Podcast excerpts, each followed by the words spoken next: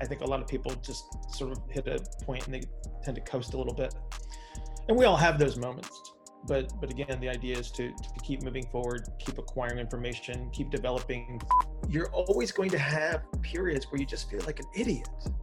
And then there's going to be those days where you just, as, as we would say here, knock it out of the park. Um, so they, they come and they go. The, the idea, though, is that as you evolve, you get better at managing probability.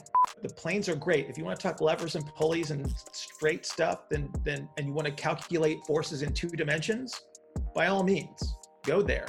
It's not not accurate, okay, but it does give you a representation. That's why some people get to go to the Olympics, is because you know the, the, the gods turn their their physical structure into something superhuman that allows them to do things that other people just can't do you're never going to turn a weakness into a strength. You can develop potential but when you find your strengths that's where you start to invest heavily. You develop those strengths to their ultimate capabilities and then that's where you get to stand out. If we say that this is correct and then we have this cascade of events that is based off of the inferior model then we get farther and farther away from from the reality.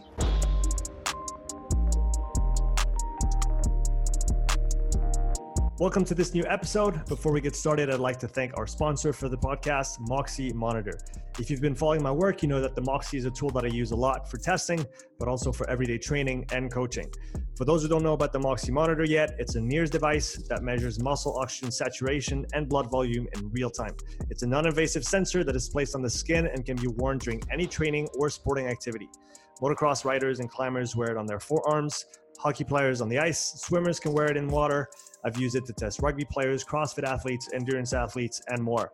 The Moxy allows you to individualize work and rest periods, optimize load, reps, and sets, identify training thresholds in real time, and even correct movement based on what the data shows you. You can also use the Moxy monitor to determine an athlete's energetic limiting factor and their individual training zones. Using this process, I can now target the athlete's limiter with precision in order to improve their performance without adding unnecessary volume to their program. You can view and collect the data on your Garmin watch and can also pair the Moxy with other physiological testing products such as the VO2 Master, Pnoe, and Cosmed VO2 systems.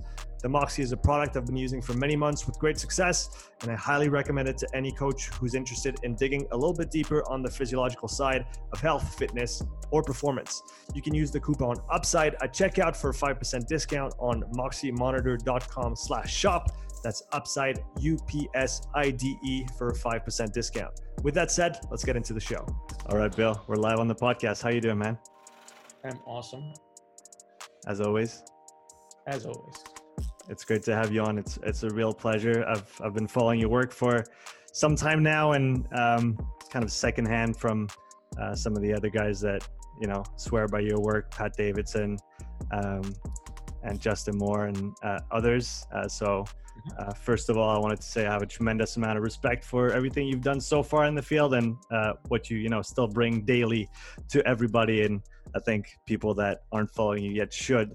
Um, but maybe to to let you talk a little bit. Uh, can you uh, maybe tell us a little bit about yourself? How did you start in the field? Why did you get into uh, into coaching physical therapy? Didn't have anything else to do. Um, true story. I was uh, I was working on a master's degree in exercise physiology, and it was it was looking like it was going to be a dead end because I didn't have an interest in pursuing a PhD. Mm. and I didn't enjoy being a lab rat. So I was spending hour upon hour um, in the in the exercise phys lab, and at the time, uh, the, the the big topic of of concern was uh, exercise or excess post-exercise oxygen consumption, right? So we were doing a lot of long duration, like three hours at a time, doing resting metabolic rates, training people, and then putting them back into the the little cabinet hmm. and um, letting them sit there for another three hours. And if you've ever gone through a test like that, you're not allowed to do anything. So you literally you can't watch TV, you can't read a book. You literally have to just sit there. Actually, back in the old days, we would lay there with your head inside of a plastic box. And um, it's pretty intense. So getting, yeah, it was getting really old and really boring. And and um, you know had interest in in exercise movement etc and it's like okay well what can i do with this and so it stood to reason that okay well i'll just go to physical therapy school and that appears to be something that would be somewhat related mm-hmm. and so that's what i did and then just slowly evolved over the last 30 years basically to get me to this point did you ever figure out if you had a certain way that you preferred learning or did your learning process evolve over time? I think everybody's learning process evolves over time if you want it to. Um, I was I was introduced to a way to uh, acquire and accumulate and organize information very early on, actually in high school. I, will give credit to Sylvia Meyer. She was my English teacher in high school, and she she taught a um, w- which would probably fall into the category. Are you familiar, familiar with Zettelkasten? I am not. It is so. It's a it's a very old school way to accumulate and organize information. And so she taught me a note card system hmm. where you keep track of sources and bits of information and everything's organized into this gigantic file system. So you can you can actually do this on a computer now, but I I, I can't seem to grasp it because um, I've been I'm old and um, so I use I use I use paper, pens, and note cards. But, but you can still, it's the same thing. It's like just how your brain is organized, basically. And, mm-hmm. and so I keep track of sources and then bits of information, everything kind of gets organized and falls into a category. And so you kind of keep track that way over time. And if you pay attention, and you can evolve this system on your own, mm-hmm. um, it, whatever you're comfortable with. And it's just a matter of, uh, again, just paying attention and wanting to get better. Um, I, I think a lot of people just sort of hit a point and they tend to coast a little bit and we all have those moments but but again the idea is to to keep moving forward keep acquiring information keep developing filters. So because the, the the, problem that we have now is that information is so prolific and free that it's hard to tell what's good and what's what's bad or what's necessary or what's useful. Mm-hmm. And that's where people run into problems is that they don't develop the filtering systems to say okay this isn't really that helpful this is a regurgitation of someone else's work, et cetera, et cetera. And so I think that everybody evolves something if they're willing to do the work. It takes time and it takes effort and it takes consistency, but I think everybody finds their own way. Yeah, just like everything else, you have to work at it if you want to get better at it, and learning is, right. is no different. Yeah, every, everybody wants like a like the secret sauce or the the secret system, and, and the reality is is that you know you might be able to acquire some principles here and there from other people but the reality is is you've got to find out what works for you and that requires a great deal of failures mm-hmm. misery discomfort right? And it goes with it. And and some people aren't willing to do that. They want they want success right now rather than recognizing the fact that the people that are the most successful are the people that put in the time and the effort and gained the experience and and did it the hard way because there is only the hard way. There is very few that that sort of knock it out of the park early on by accident. You know they come across something that that works very very quickly. It's very rare that that happens. What are some of the the filters that you've added most recently and that you maybe think you could have done with in the past uh, something that you were maybe missing as a filter and that really serves you well now?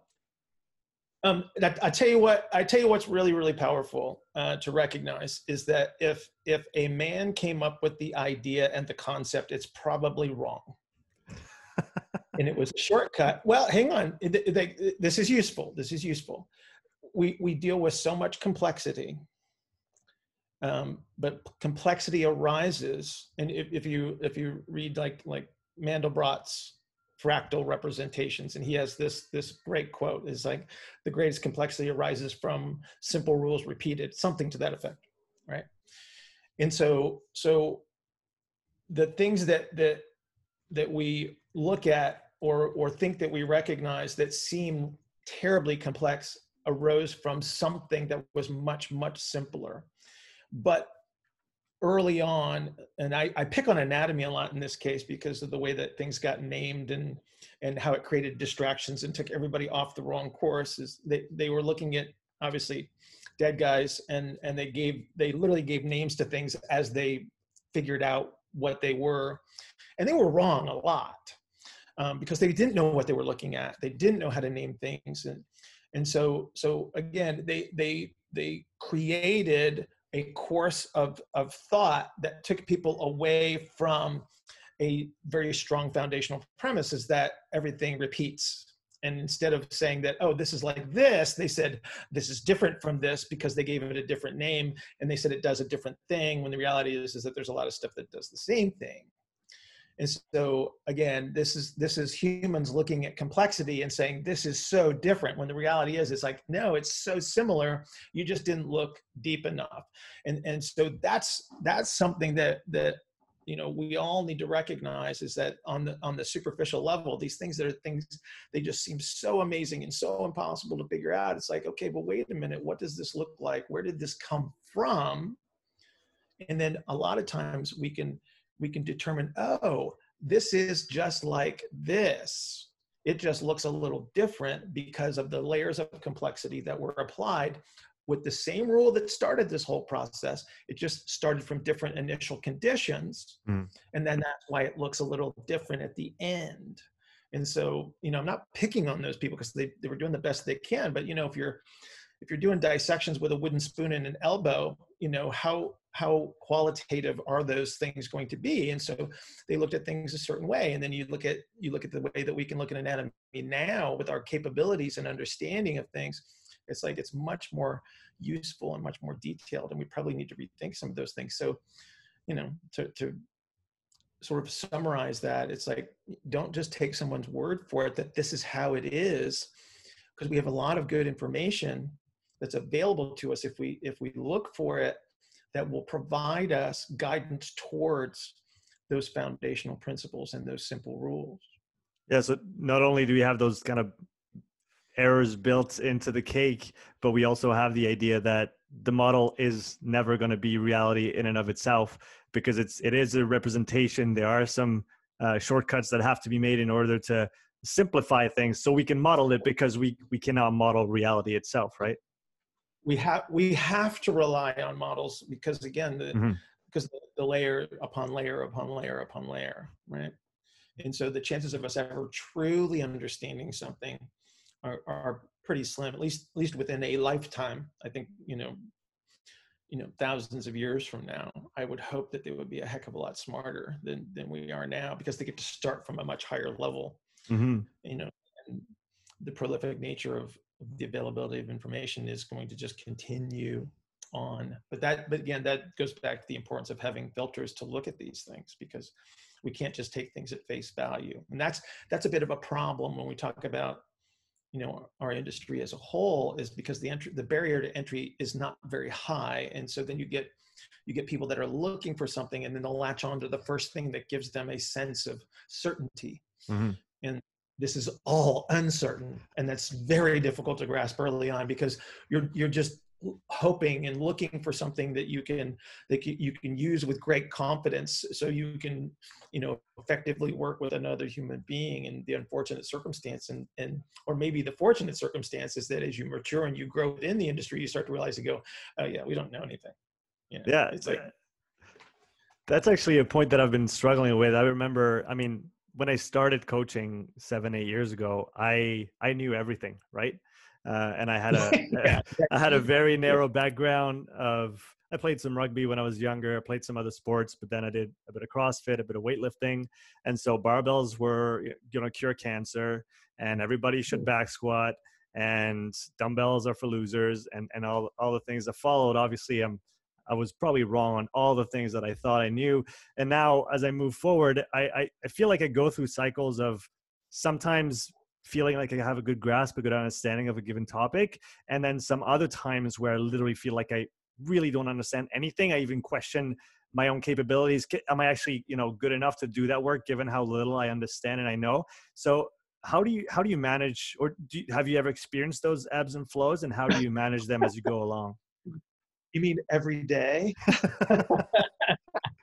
no, there, there's there's gonna be there's gonna be moments in time where where you have those aha, you know, periods where everything just seems to kind of fall into place and everything starts starts to make sense. and then you capture another piece of information and you have to you compare that to what you think you know mm. and it either directs you it, it continues in that same direction or it's going to redirect your thought process if you're willing to recognize the fact that you're going to have this this horrible cognitive bias um, that's going to evolve over time. The better you get at that the stronger your biases become. And and they they become more and more difficult to to, to overcome. But if you can remain the student and and humble yourself you know to the to the fact that you're never going to know everything um, some things are useful at certain times and some things are not useful at, at certain times and that's where these arguments between these groups uh, that exist some some way shape or form that people will associate themselves with and they go back and forth all the time. It's like no this is the right answer and it's like no this is the right answer and they don't recognize the fact that both of them are right. It just depends on the context you know? And and so um, you're always going to have periods where you just feel like an idiot. And then there's going to be those days where you just as as we would say here knock it out of the park.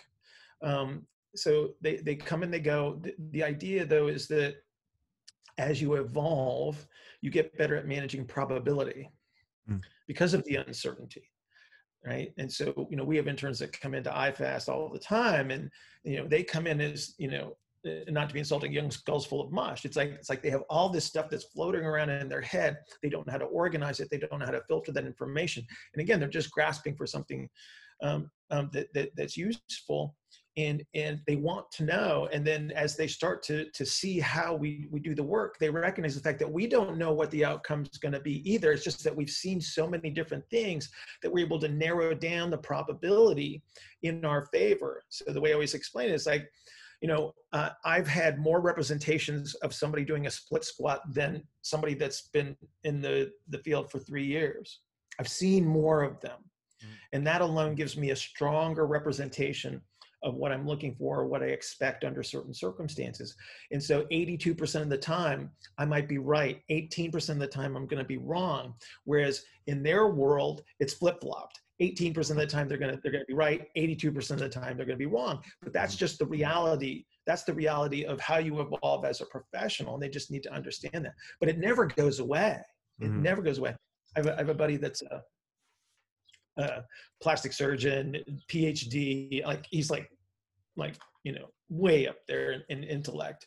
And he sat he sat in, in the purple room with me as i'm treating people just so he can observe and see what happens. And and uh and i always tell him it's like i have no idea what the outcome's going to be until it arises. And he goes no you don't. You know exactly what's going to happen.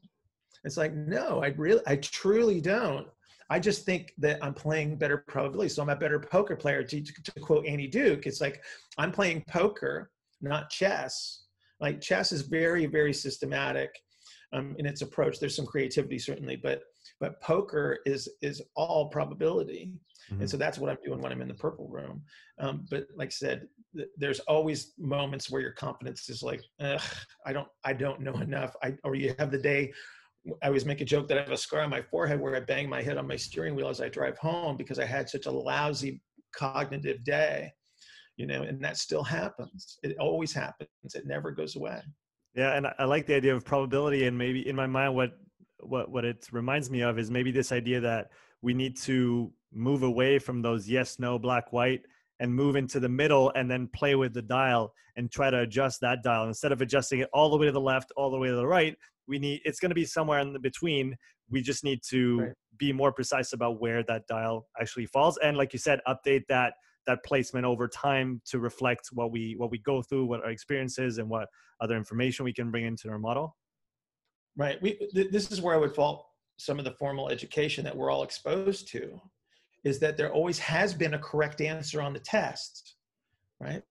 When the reality is is like in the real world there could be multiple correct answers. So what what we would call successful in in regards to an interaction it's like how many measures of success could there have been right? So we see one outcome when we know that there were multiple outcomes that were possible, and we and we pat ourselves in the back for the successful outcome when the reality was it's like yeah it was it was favorable in regards to the outcome but was it the actual best possible outcome? Like was there something that could have been better? And this comes back to your to your process as to how you do manage these interactions. It's like we, we have to rely on a process. We don't we don't look at these things as as success being good failure being bad we just have to look at these things as the outcome is because that's where we're going to learn. And so again this is another another way that we look at these pieces of information and and and we have to ask the same questions. When we perceive ourselves to have a moment of success, we have to look at this and ask the same questions like, okay, what did I do? What actually happened? What could have happened? What could I have done better in this circumstance? What could have been the better outcome? And then that again helps us see what the possibilities are and allows us to narrow the probabilities in the next interaction. Um, going back to your your statement about anatomy and dead guy anatomy and, and its limitations, what is your if you had to give a primer for people that haven't been exposed to to your model, um, what is your current understanding of internal dynamics when it comes to to movement? Well, you mean the fact that it's been underappreciated? Yes, this, and then for people who've never maybe heard about the concept of internal dynamics, what what it actually is. Well, okay, so so you're you're a big bag of water. Let, us just make it really really simple. Okay, you're a big bag of water, and if you've ever like, so they they actually we actually have these as tools in the gym now where we have the, the big water bags and stuff. Mm-hmm. Like all you got to do is swing one of those big water bags around. It's like that's happening inside of you all the time, and so so that that force that is produced has to be accounted for because number one, it allows you to do amazing things like walk on two legs, throw a baseball 95 miles an hour, jump really, really high. Like those, those internal dynamics contribute to our ability to perform. They are also detrimental to performance. And so if we can understand a little bit more about, about how those internal forces interact with our ability to manage them in, in an environment that is based on gravity and space and, and, and the external forces that we have to manage, if we can understand that we have stuff going on the inside, stuff going on the outside, it provides us a better um, uh, representation of reality. Again, we can't see it, but we can get close to it, right? And it allows us to make better decisions in regards to our interactions. So when we, it'll get us away from the things that that just appear to be entirely superficial. And so when you see somebody like we, we would have like a say a volleyball player doing a box jump. They jump off a box and they and they land and there's a certain way that they land. And so some people will go oh she has weak this right? When we see something happen when you see somebody's knees moving down and inward as they land a jump they say oh she has a weak something. And it's like well um, actually when you hit the ground like that um, your guts come second. Your body falls first your guts follow right? Because they mm-hmm. float right and and and so when you hit there's another hit that, that's coming and if you don't manage that you have to be able to capture that force as well so it's mm-hmm. so where people use these these strong versus weak representations if we can understand that oh we have management of internal forces that again are beneficial or detrimental depending on our perspective and depending on what what we're observing in context if we can learn how to manage those more effectively again our decision making process is much more accurate and then much more useful. And so, when talking about those internal dynamics and, and, forces that we have to manage, what are the primary strategies that we as coaches and maybe therapists for, for you and others uh, have access to in order to to try and um, influence what's going on at that level? Well, it doesn't change the tools that we use. It doesn't change the activities that we use. What it changes is the perspective that allows you to make a better decision under the circumstance. So the things that we have always seen, um, for instance, if I have a, a young athlete that's that's working on some form of agility, like a like a an outside foot cut or something to that effect, and I see them plant and instead of moving into and out of the cut on essentially the same angle. I see them move into the cut and then I see their center of gravity go up. Okay, so if you ever watch a wave crash against the rocks on a on a rocky shore, you see the water hit the rock and it goes up. Okay. Well, guess what? If you're a big bag of water, you got water inside of you that moves just like that wave, slams into the side of your body, and it hits the constraint and it goes up. So mm-hmm. instead of being able to take that force and reorganize it and turn it in the other direction to our advantage, now we have a situation where we have somebody that's not managing the force the way we would want to. And so now we have to make a decision as to how that happens. So rather than picking on someone saying, oh, you just have a weak something, we have to say, okay, why is he unable to manage this big wave that's crashing into the rocks? And why is it going up? Instead of him learning how to capture it, use it in his turn and to reorganize and, and, and make the change in the other direction.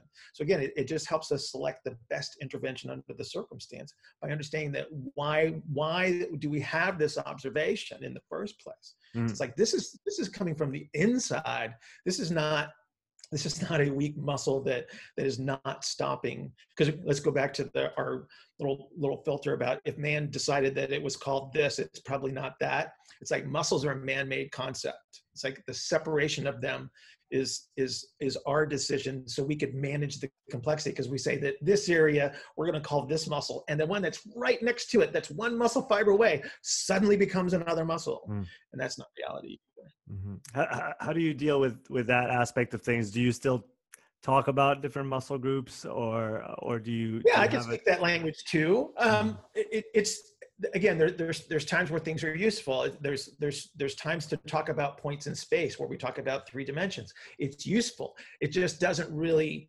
uh, apply itself well when it comes to to how we actually move. When we talk about um, the, the way that everything in the universe moves is based on on the construction of a gradient. If there's no gradient there is absolutely no movement. And so it's like then you look at humans you say well if that's the rule how do we do it? And then that's just a matter of how figuring out how we do it. And then you start to look at anatomy totally differently. You start you stop looking at these these individual representations of muscles and you go oh i just have this relationship that is taking place and and as i manage these internal and and external forces. And then the muscles kind of disappear a little bit. It gets a little blurry in regards to the separation between one one spot and the other. And you kind of see how this literally a flow occurs through our body as to how we manage these these forces and then produce movement. And but but again at times it's okay to go well they called it this at one point in time let's let's localize this and say i want to talk about this area as a representation of producing something so I can understand it. Because mm. again, mm. I'm an idiot. I don't really know a whole lot. Okay. So sometimes I have to go there because that's the way that my foundation was established. Right. And mm. so we can still use it. We it's but it's speaking a little bit of a of a of an ancient language to help us understand something in the present. Is it almost like the we went quote unquote too far in trying to separate different parts of the body and muscle groups simply because maybe the whole as a complex system was just we, we, we just didn't have the tools to grasp it at the time? Would, would you say that we kind of went too far?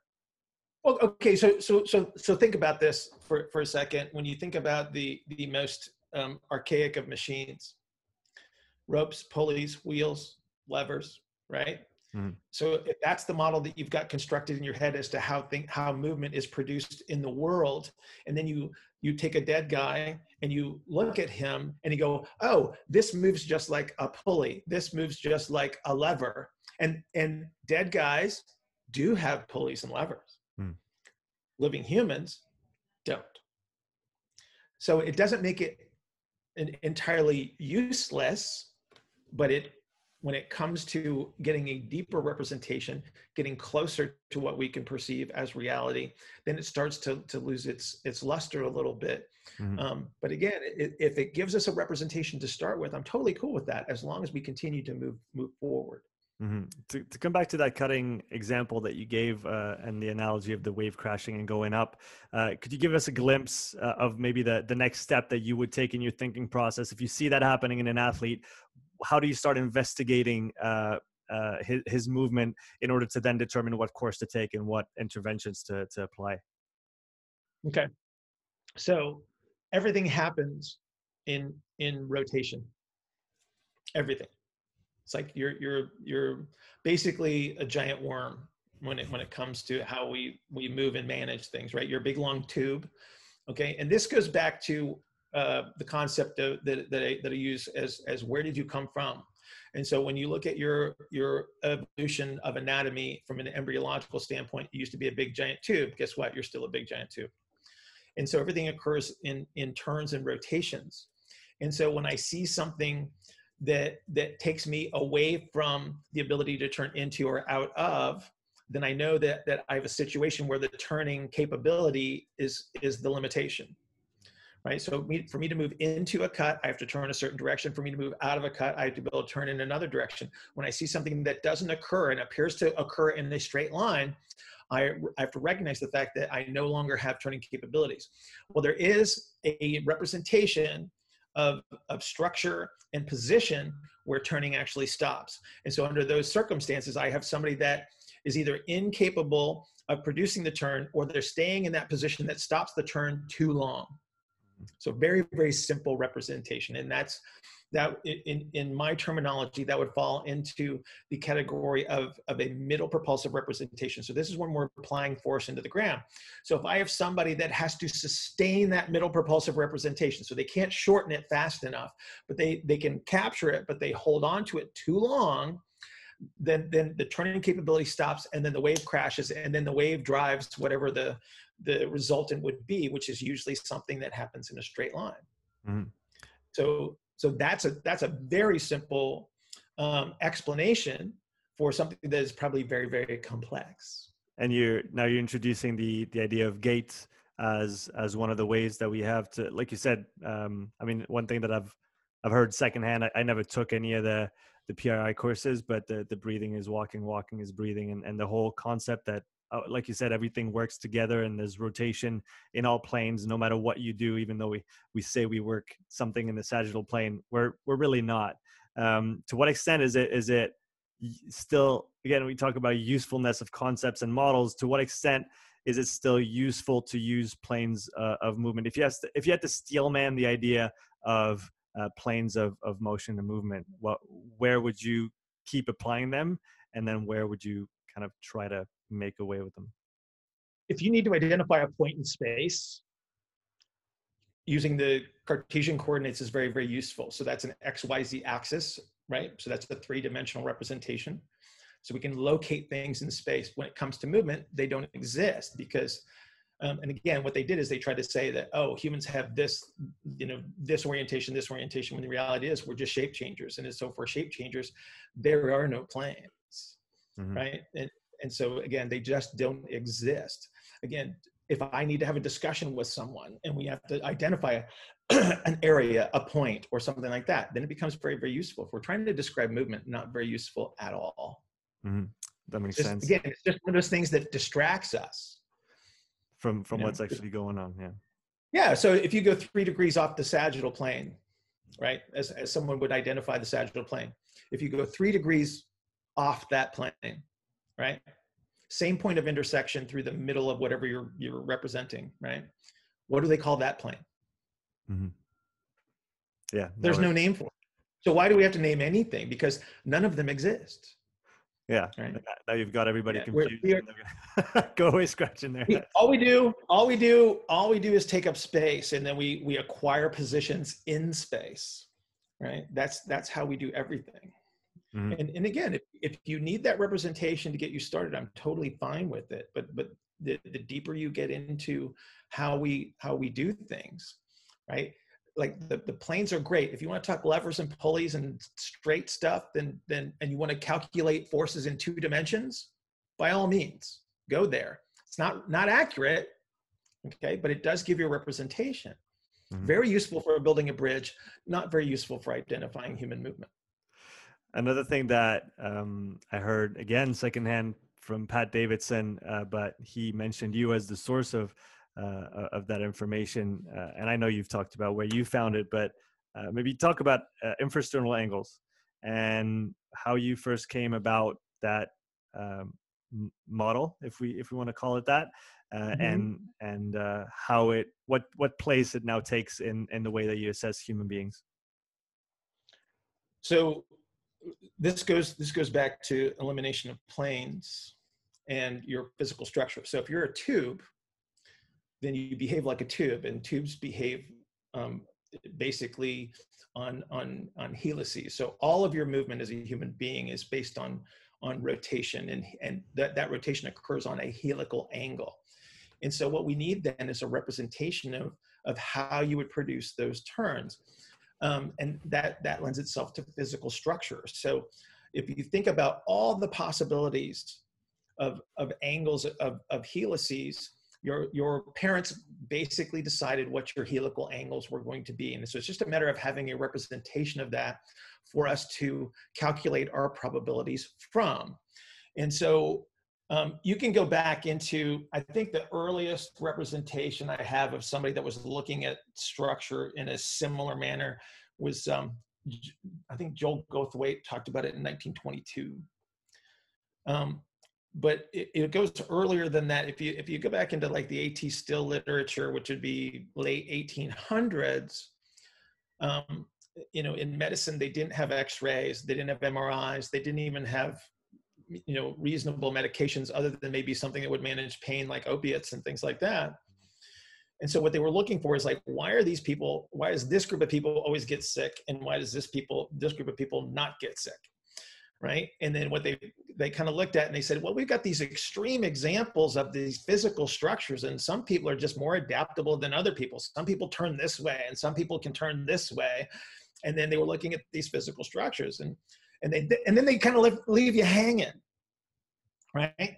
They say we just kind of know that this type of a person is going to feel this way and this type of a person is going to feel this way. And if we look at stomach shape they did that they looked at the shape of the stomach. They go, well, this type of a person has a stomach that looks kind of like this, and this person has a, a totally different kind of a stomach.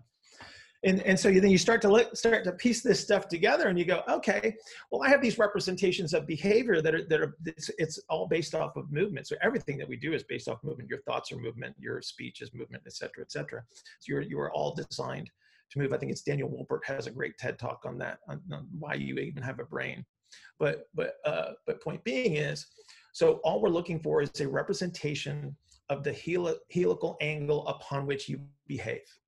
Could you sorry? Out, could you could you please define a helical angle for for people that are yeah? So um, yeah. you ever look at a toilet paper roll? Mm-hmm. You, you, know the the inner uh, the cardboard part of a toilet paper roll. Mm-hmm. Okay, so it's it's it's it's it's a tube, and then it has the the seam around it that's the helices of the toilet paper roll. So if you if you start at the seam and you unwind it and you pull it apart, it makes the the swirly like thing. Spring, like a spring. Yeah, exactly, mm, okay. exactly. Um, so so um, so that's basically how you move. So you you you move based on that, and so within your movement capabilities, your physical structure has limitations based on how you are physically designed. That's mm-hmm. why some people can do some amazing things, and some people are just challenged by gravity every day of their life, right? So, so we have super, we we have true superheroes um, all over the world, and then we have people that are the opposing um, representation, which is okay. I would have been food for something else had we lived in a more prehistoric time right? Mm-hmm. Um, and, and, and so we, we have this broad scope of representation. But if we if we can understand the extremes, then we can understand a little bit more about how someone is is uh, accomplishing a physical task like like movement. Um, but but again, so the, the ISA is just a way a way to narrow the probabilities as to how this person has the capacity to solve a a, a movement problem in context mm-hmm. right? And so again, it's just a representation. It is not the end all be all. You know, people jump on the on the bandwagon because it's novel, and it's not even novel. For gosh sakes, it's like you, you go again. You go back through the literature. They look, they they saw differences in structure. Shirley Sahrmann even talks about it in in uh, in her book, although she's a little bit a little bit um, again vague as to its usefulness in regards to to the representation hmm. but but you know it's been talked about it just hasn't been utilized.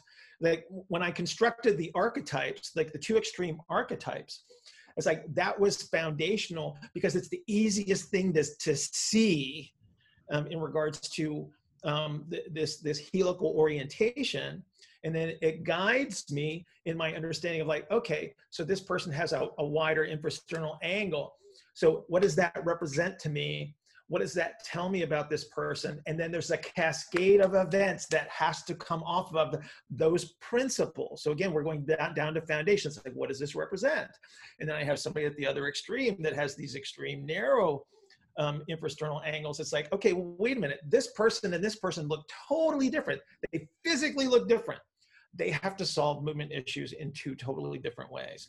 And then what what is their capabilities based on that? What does it represent? And so that that's in its simplest representation it's like it's just a, a measure of your your behavior uh, and um, based on your capabilities based on physical structure. Mm-hmm. and they're not all created equal. Okay? That's why that's why some people get paid Mm-hmm. That's why some people get paid to play games. That's why some people get to go to the Olympics. Is because you know the, the the gods turn their their physical structure into something superhuman that allows them to do things that other people just can't do mm-hmm. at all. That's a good way of putting it. Uh, I've heard you relate those different uh, ISA archetypes, let's call them, to, uh, to, to rotation and force. Uh, could you explain how maybe those come into play when it comes to this? How, how does the structure dictate someone's ability to uh, preferentially do one or the other? Uh, do one or the other what? I'm sorry. Uh, or do one or the other better when it, when we talk if we talk more rotation, if we talk more force. Uh, oh, oh, oh, I got you. Yeah, yeah. Um, so, it, it, so the two extremes, you have, a, you have a wide ISA archetype. So that's that's somebody that has a very very wide angle at the bottom of their rib cage, and then you have the narrow ISA archetype, which somebody has a very narrow angle. Um, and, and, again, we're talking about the extremes here. So, so these are people that that have a bias toward. So it's not an absolute. It's not that they can't do something. It's just that they have a limited capacity to do something, and then they would be better at something else. And so when you have somebody with a with a wide ISA archetype, you have somebody that is that is biased towards force production because that representation is based off of uh, the orientation of the body as it would would be forcefully exhaling. So when you think about lifting something heavy, or you're gonna you're gonna push off the ground to accelerate, or I'm gonna throw something really really hard. There's a moment in time where I have to be able to squeeze myself very, very tightly um, to produce the highest possible force in the shortest possible time mm. under the under most circumstances from a dynamic standpoint. And so those people are really, really good at, at high force. If I need to sustain it, like a, like a power lifter would, then that actually helps me do that as well. At the other end of the spectrum, um, I, I have the opposing strategy which would be more of an expansive inhaled representation, which actually allows me to move in, and turn much more effectively. Whereas if I'm producing high force and I have too much relative motion available to me where I can turn, it dissipates force.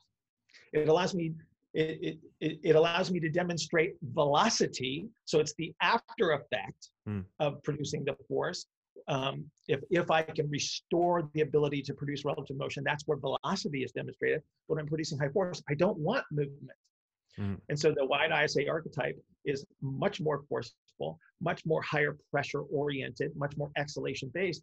And then the, the narrows are the opposing strategy. And so that allows a lot of relative motion to, to be available, which allows them to demonstrate more of their turning capabilities. Mm-hmm.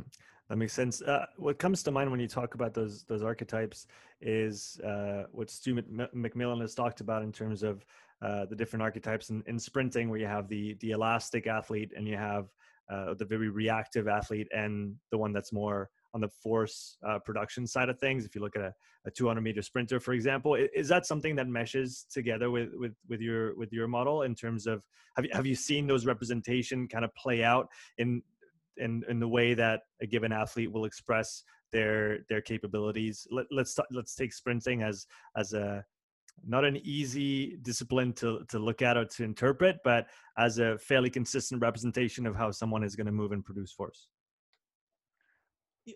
It's obviously in play, but there's all there's a lot of other things that are that are also you know interacting with the foundational representation of, of, of, the archetype. So for instance, if I have a high force producer that's got a really, really wide ISA and he doesn't have a, a significant gradient within his axial skeleton. So I have to have a, a pressure related volume related changeability within the axial skeleton to produce velocity.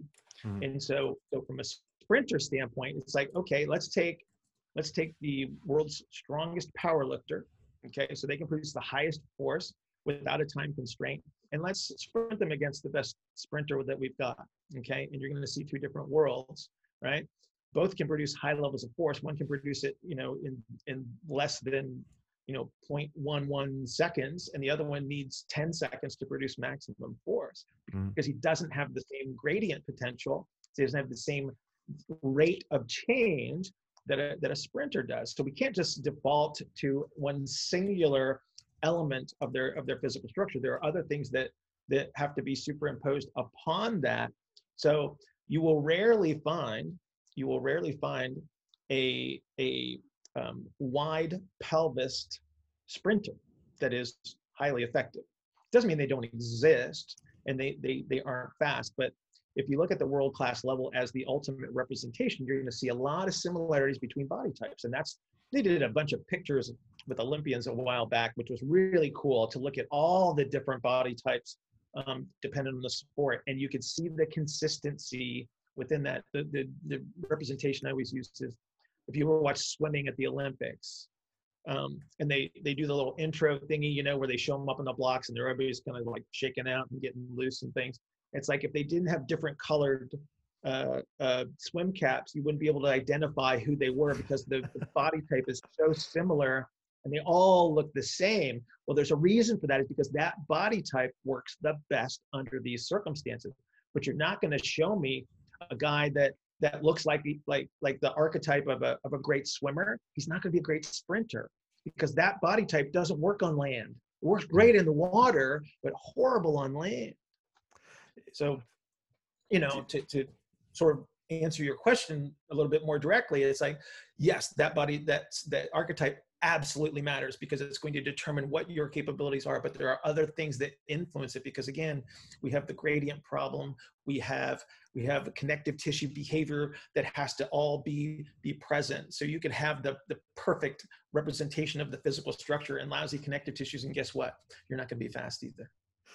Um, is body type as a as a as a broad uh, term that that we that we just use to to qualify? For example swimmers versus other disciplines or other athletes is that something that is currently used in screening processes to try and orient uh, kids or athletes towards maybe where they could have the highest potential to excel and if it's not should it be? Well it depends. It's like how do you feel about the old soviet sports school system or some of the, the stuff that, that happens in, in the asian countries where that, that's what they're trying to do. So they're trying to so they try to identify talent early on and then and then push them in a specific direction based on that. So that's what that that whole premise is based on. And every once in a while you're going to have that outlier that just doesn't seem to fit you know and, and they can still perform it at a very very high level. But but um, here in the united states um, because of the the genetic variety within our population the cream tends to to work its way to the surface pretty early on. Mm-hmm. Um, so we don't really need that system because the the people that are really really good at things show up very very quickly. Mm-hmm. And and again, depending on the type of sport or activity, um, they, they get represented very early. So gymnastics would be one of those one of those sports where body type matters from the get go, and it happens very early on. Um, swimming is very similar. We have we actually have two. I think we have two swimmers um, right now that are that are pretty darn close to Olympic caliber, if not already Olympic caliber. One one male, one female. So again, that that type of body type shows up very very quickly. Mm-hmm. You know, under the circumstances where you know somebody that's maybe um, you know something that they, they would show up in their late teens, early 20s kind of a thing, like you know baseball um, you, you, tend to get kids that that can throw pretty hard in high school and then they continue to evolve either through the collegiate level or in the early phases of a, of a professional career. So then they, when they hit their maturity, then they tend to sort of peak in, in all of their capabilities, not just the, the throwing velocity. So, so all this stuff shows up, but, but you're going to see crazy similarities in, in, in body type. It's like, you know, um, when Usain Bolt kind of broke out and became like the the greatest sprinter of all time so far, he sort of made us rethink the rules a little bit as to what would be ideal mm-hmm. you know, under under certain circumstances because the you know your typical sprinter used to be you know five nine 165 175 pounds you know not six foot five and and, and having the the stride capabilities that, that he did. So again, but but it, but it just goes to show you that okay, maybe we didn't understand what the absolute law was yet, but we still have these people that fall so close within within a range, and that's why they're still still really good at what they do. Mm-hmm. Uh, Bill, I've heard you say that you would never have given yourself any client as a young coach uh, or therapist.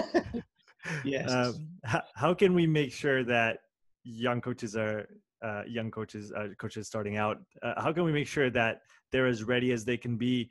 And if there's no real way of, of doing that, how can we limit the potential damage that that could be done, uh, unfortunately, at that stage?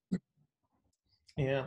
So this this falls back on something that I'm kind of fond of talking about, and this is this is like a mentorship apprenticeship approach. Um, the, the, the greater the risk, the the more extensive we tend to see apprenticeship. So if you think about like a like a, a specialized medical doctor might go through 15 years of evolution until they reach a point where they are considered you know an, an expert of something. Um, in, here in the united states plumbers go through years. Plumbers. So this is not even a complex situation. So plumbers go through years and years of apprenticeship. Um, so so they can they can become a journeyman plumber and in in our industries it tends to be like let's get it done as quickly as possible and let's get them out and get them working. Um, and i don't think i don't think it's ideal. And and and i don't think it's ideal for the client because again we have a lot of people that that are are short on experience taking other people's health into their hands. It, and rarely do people you know suffer dire consequences but there is there is potential for it mm. at, at all times but but it also limits their ability to be successful right um and and so i think that what we need probably need to do in, in our industries is to is to increase the the extent of our ability to to have ongoing mentors at different levels of our development. And that's how that's the that's the safest way to do it. And then it's the fastest way to to improve the qualification of somebody that becomes a coach or a trainer or a therapist is to always have that ongoing relationship with with again some level of, of mentor or somebody that has skills that that you don't have but that might be helpful for you is to spend time under the guide under the guidance of that person as well. So I think the mentorship apprenticeship model probably needs to be expanded and recognized into its level of importance in something that is we're a service industry we work with other human beings we, we have consequences to all of our actions and i think that's the safest way to do it mm-hmm. you, you, talked about um, you know adverse consequences that can come from doing certain things. Uh, what comes to mind is uh, second order effects uh, given that we're dealing with a complex system in, in the human body. So uh, just the quick distinction um, complicated there's a lot of things going on, but it could be theoretically computed. For example, a computer is, is complicated, but with uh, we can write it all down. We can figure out how it works exactly. The body has emergent properties that we can't necessarily infer from the basic understanding that we have from its component parts. And so, when dealing with a complex system like the human body, um, for, from your standpoint, what are the biggest second order effects that we neglect or that that we should be thinking about more when we decide to use a certain uh, method of training or a certain intervention what are the overlooked ones that we need to be conscious of? Well so we tend to we tend to look at things in in a much more acute context. We say that so and so did this nothing bad happened in the moment right? Um, so it must be okay. And then what we don't recognize is the fact that we may have actually done something that causes a problem five years from now. So, why do NBA players notoriously end up with arthritic conditions um, after they retire? Mm. Well, because the accumulation of stress over time is what produces the the the cascade of events that ultimately results in destruction right? Mm-hmm. So again, they have superpowers, but those superpowers have to be managed to protect them from themselves. And in many cases, because of the nature of their, they, they work a performance schedule, not a play schedule. So they are there to perform for other people. Thus, the frequency of the exposures, thus the intensity of the effort. And again, they get paid in return, but but there are there are consequences. And so what we have to understand is like our, all of our our uh, you know um, I don't want to say average people, but but the the typical people that that we see in sort of the fitness realm, we have to take that into consideration. It's like I might be doing something to them now that could be detrimental later on. You know, if I'm back squatting somebody, you know, heavy, and yes, they they get to be their own own guide in that regards. They they accept the fact that there is a risk involved, and and and you know that's just part of being a grown up. You get to make those decisions but the reality is is that we that we are the manager and we get to make some of those decisions as well as to how we want to influence this. And so I, I need to protect them from themselves or i need to protect them from bad decisions. And then what the and the only concern that i have here is that we just don't know what the consequences are going to be. Mm. right? If i back squat somebody heavy today right did I did I place load on structure that was below the threshold where they would recognize it as having a pain experience, but did I do something to that structure that will have a longer term consequence that won't be identified for a very long time? Mm. You know? And so we tend to look at things in this acute representation. It's like, oh, that was safe. When the reality is, it's like we have to kind of understand. It's like, eh, we probably don't know. And again, we're still playing probabilities here, and that makes people uncomfortable you know but it's like i said it's probably closer to reality. Mm-hmm. what is your position on as a as a coach and and one's development playing to your strengths rather than to your weaknesses when it comes to uh, looking at what you should you know learn next? Where you do you need to develop yourself? Everybody has strengths. Everybody has weaknesses and your weaknesses will always be weaknesses. Okay and now, don't confuse the weakness with undeveloped potential. Okay.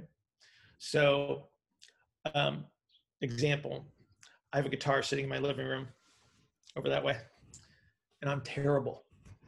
I'm a terrible guitar player. I'm horrible and miserable. Right.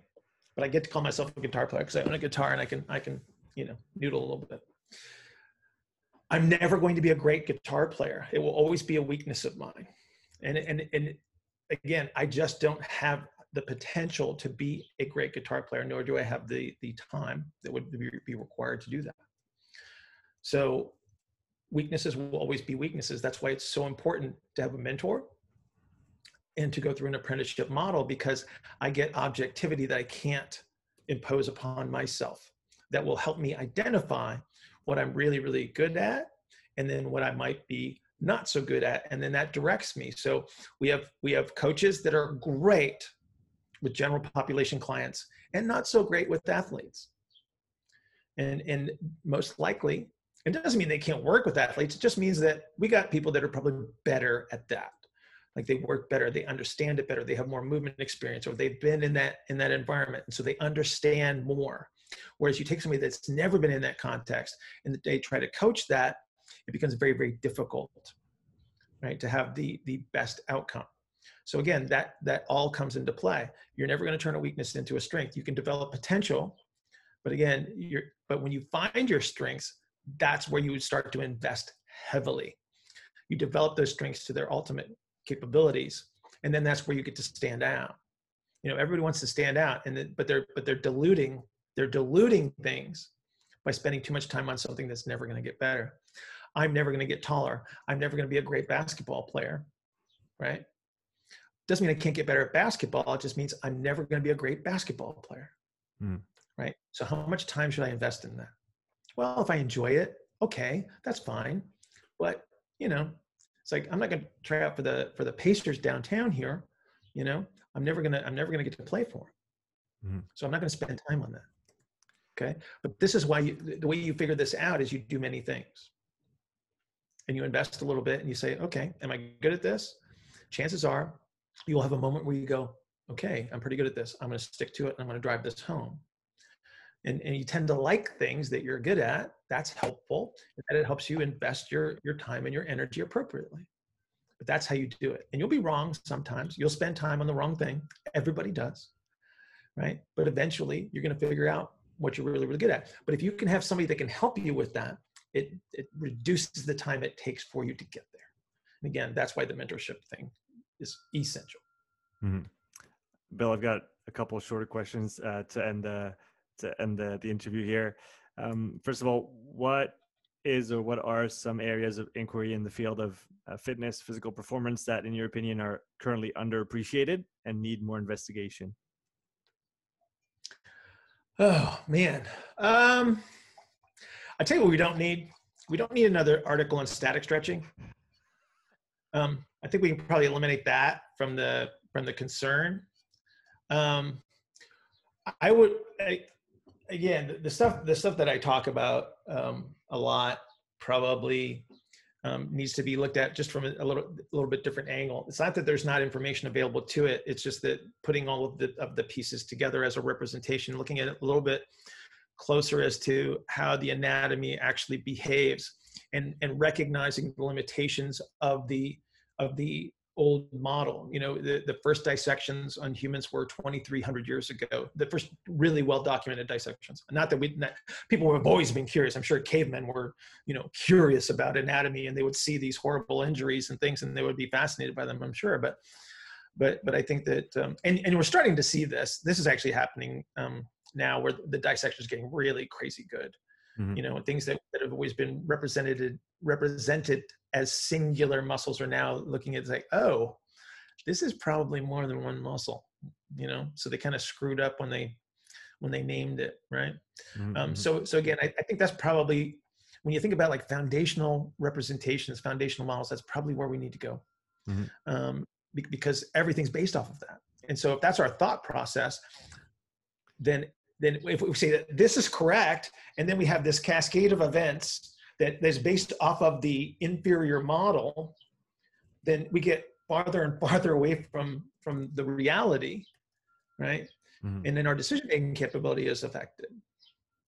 So, so I'd probably say let's go there. A question I got from uh, one of your Instagram followers.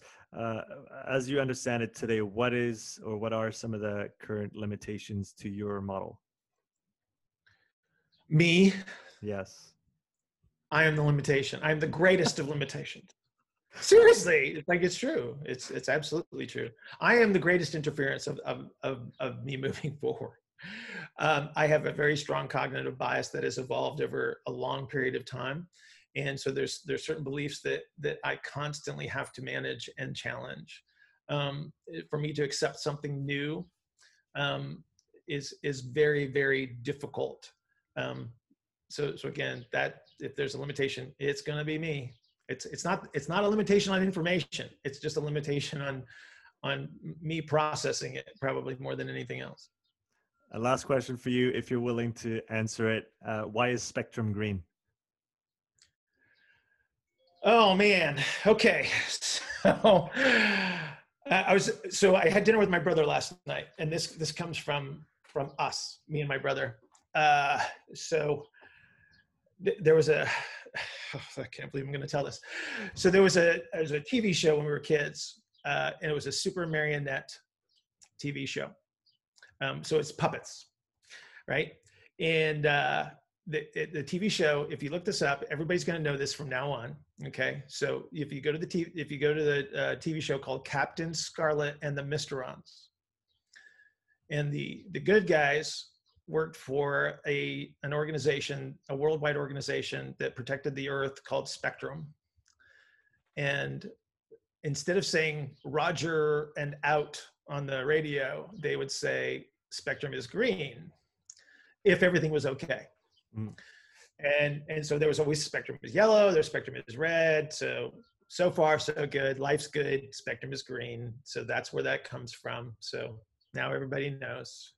I love it. I, I, love I love the message. It's at the end. For for those who don't follow yet on Instagram, please guys and gals go follow Bill on Instagram and on YouTube. By the way, um, some fantastic content on, on both of those platforms. But you end your little thoughts on on Instagram with uh, with Spectrum is Green, and I always wonder what it was. So thanks for sharing that on the podcast. Yeah, yeah. Uh, maybe, Bill, maybe maybe it'll show up now. Like like the popularity will rise and they'll bring it back. Some someone might might even make a meme out of it uh, with you included. Oh, there you go. Yeah, what we need- what we need is more memes. more more memes is definitely what we need. Bill, uh, it was a great pleasure and honor to have you on the podcast today. Where can people find find out more about you and what you do? Um, I do I do a lot of stuff on on the Instagram. So that's Bill Hartman PT on Instagram. I think it's Bill Hartman PT on YouTube as well. Um, my my website is billhartmanpt.com. Um, so you know I, I, put up a podcast every Sunday. That's so basically a weekly review of everything that that I've posted. Um, so you can you can get it in audio form. So basically, go to Bill Hartman PT somewhere, and you'll probably find me. I think it's on Facebook, same way. All right, all the links are in the show note description. Uh, again, thank you for coming on the show today. Thanks for having me. I appreciate it. It was a pleasure. To take care, man.